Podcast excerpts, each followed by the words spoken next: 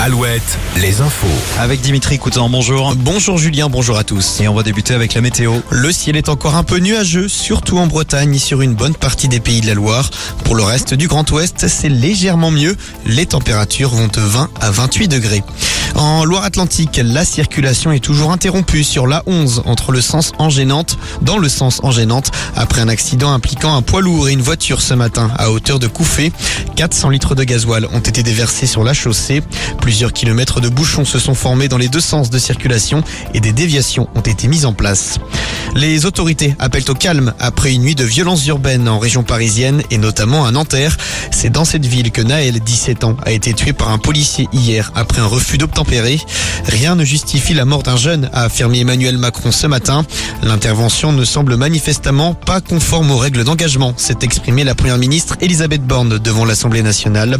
De son côté, la mère de l'adolescent appelle à une marche blanche demain à 14h devant la préfecture des Hauts-de-Seine. Le policier, auteur du tir, est lui toujours en garde à vue pour homicide volontaire. Nouvelle difficulté dans les hôpitaux en Vendée. Les services d'urgence des Sables d'Olonne vont être fermés à partir de 18h30 ce soir jusqu'à 8h30 demain matin. Même chose au centre hospitalier de Luçon où les urgences fermeront là dès 16h30.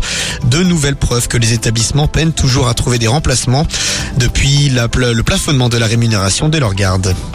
En football, Concarneau devrait finalement jouer aussi à Guingamp.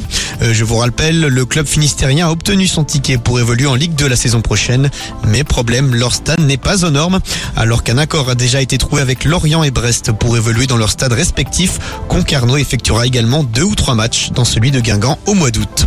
Et puis toujours en foot, troisième match de poule à l'Euro Espoir pour l'équipe de France. C'est contre la Suisse et les Bleuets peuvent décrocher leur ticket pour les quarts de finale à condition de gagner ou de faire match nul. Merci Dimitri, à tout à l'heure. Un nouveau point sur l'actu, ça sera à 17h sur Alouette.